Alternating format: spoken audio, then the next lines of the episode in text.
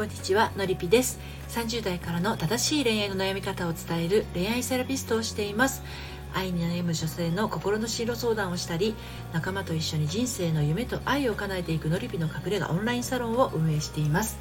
えー、今日はですね結婚している方へのメッセージになるんですけれどこの結婚意味あるのって感じたらということについてお話をしていきたいと思います。あの今日はですねあなたの欲しい意味って何っていうこととそれから思い通りにならない時の思いとはっていうこととそれから夫婦である意味ということについて、まあ、あの3つに分けてねお話をしていきたいと思うんですが、まあ、この結婚意味あるのなんていうふうにねあの感じてしまうとねちょっと辛いですよね。うん、あのただねあのこれお話しする内容はあの離婚しなさいよっていうことではないんですよ。決してね。このままじゃなんかこの結婚生活不毛だなとかこんな結婚生活は嫌だなとか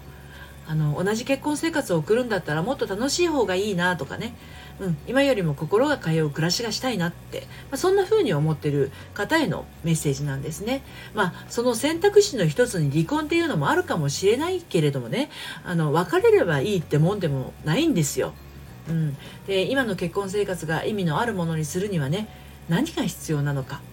ね、あとなぜ意味がないと感じているのか。この辺りが肝心になってくると思うんですね。はい、で3つのうちのまあ1つ目ですよね。あなたの欲しい意味って何？っていうことなんですね。で意味のない結婚があるんだとしたら意味のある結婚っていうものもあるはずですよね。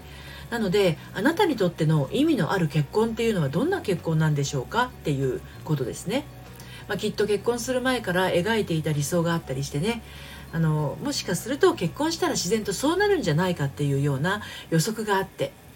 ででも結婚してみたらね全然理想と違っていてなんかこう自然とそうなるもんでもなかったなっていうね現実を知って今ちょうどこれって意味ないんじゃないっていうふうに気づき始めてちょっと呆然としているようなそんなそんな感じなのかもしれないですよね。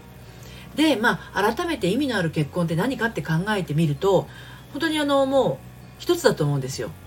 あの一つっていうのはズバリ納得感じゃないかなと思うんですよね。まあ、例えばうんうんやっぱり結婚っていいよねって思える瞬間があるかどうかとか結婚してるってこういうことだよねって感じられるような場面があのちゃんと自分の中にね感じられてるかどうか結婚っていいなって思えるような日常を送っているとかね夫婦って素晴らしいよねって感じたりとか、ね、恋人時代とは違う結婚しているからこそ感じられる思いが感じられていないそういうところに意味がないって思ってしまってるんじゃないでしょうかっていうことなんですね。でこの思い通りにならない時の思いなんですけれどもあの妻であるあなたがねなんか意味のない結婚だなーって感じている時一方旦那さんの方はどう感じているんでしょうかね。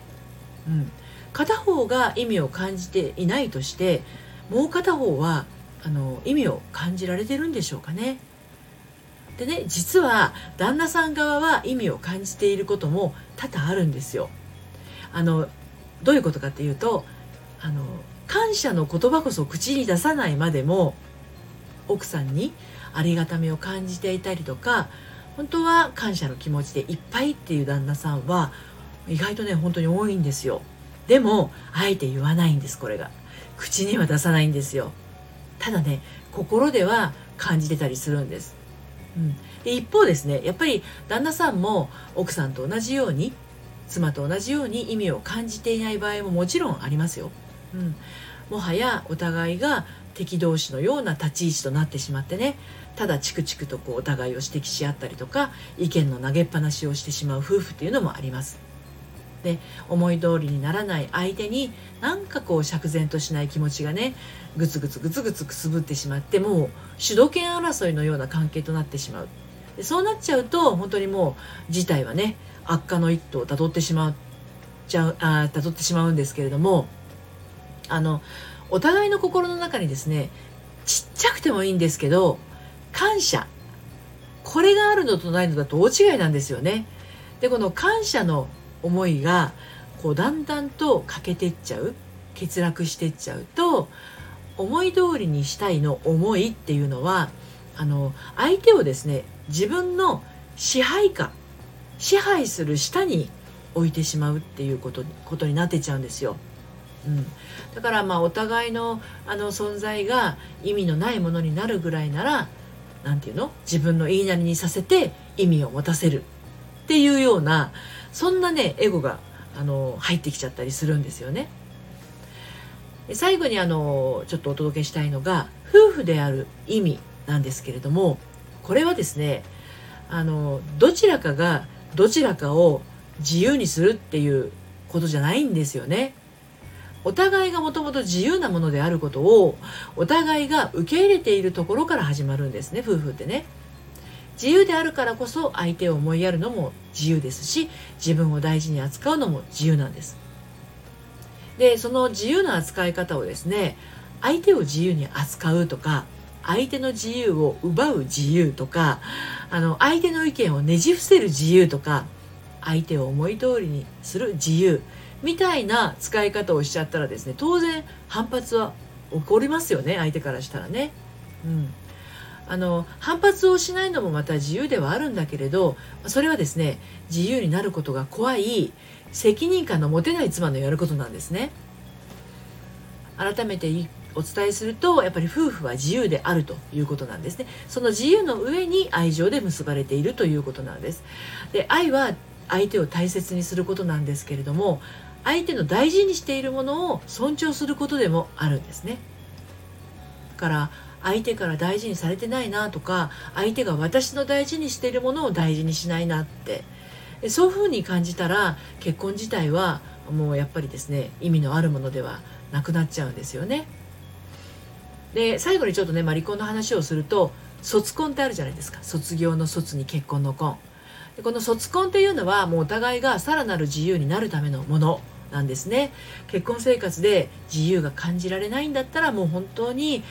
もう本当に本当にしょうがないっていう場合は卒婚も視野に入れるっていうのはありかもしれません。はい、でもその場合はあの自由と同時にですね責任というものもあのありますので、ねえー、自分の自由相手の自由が尊重できる人だったら卒婚してもあの